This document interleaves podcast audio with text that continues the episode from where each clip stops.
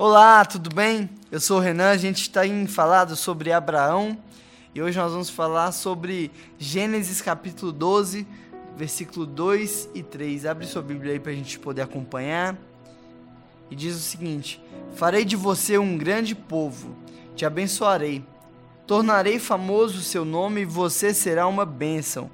Abençoarei os que você abençoar e amaldiçoarei os que te amaldiçoarem, e por meio de você todos os povos da terra serão abençoados.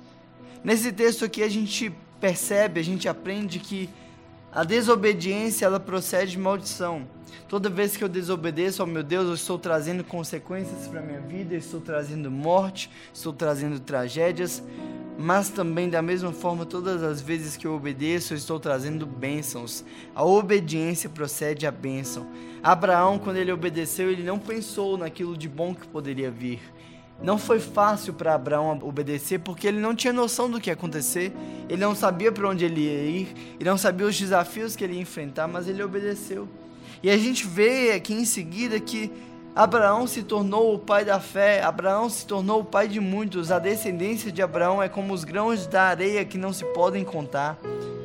A vida de Abraão foi muito abençoada. Abraão foi um cara próspero, foi um cara abençoado, teve o seu nome famoso, e todos que ele abençoava eram abençoados, e todos que ele amaldiçoava eram amaldiçoados, porque Abraão primeiro obedeceu a Deus. Deus olha para Abraão e manda sair da terra mas aí no verso 2, Deus olha para ele e diz que fará de Abraão uma grande nação, que o abençoará, que fará o nome dele famoso, e que ele será uma bênção. Quem obedece a Deus não precisa falar para Deus quais são as suas questões.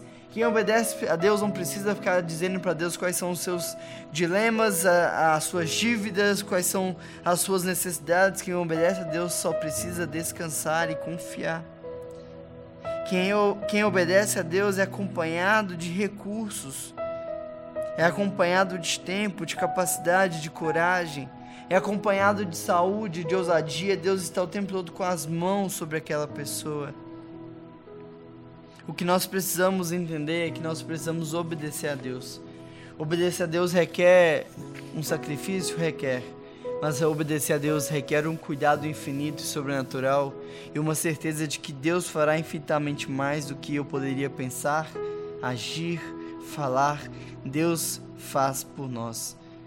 Que da próxima vez que Deus pedir algo, você simplesmente confie e descanse, não porque vai chegar coisas boas na sua vida, mas porque Ele é Deus e você sabe que você pode confiar e descansar nele. Ora comigo agora, Deus, nos ajude, Pai, a confiar, a descansar no Senhor e a ter a certeza de que quando o Senhor nos pede algo, não é porque o Senhor quer o nosso mal, mas é porque o Senhor sabe o que é melhor pra gente, Pai. Em teu nome que nós oramos, amém. Que Deus te abençoe, um grande abraço e até amanhã.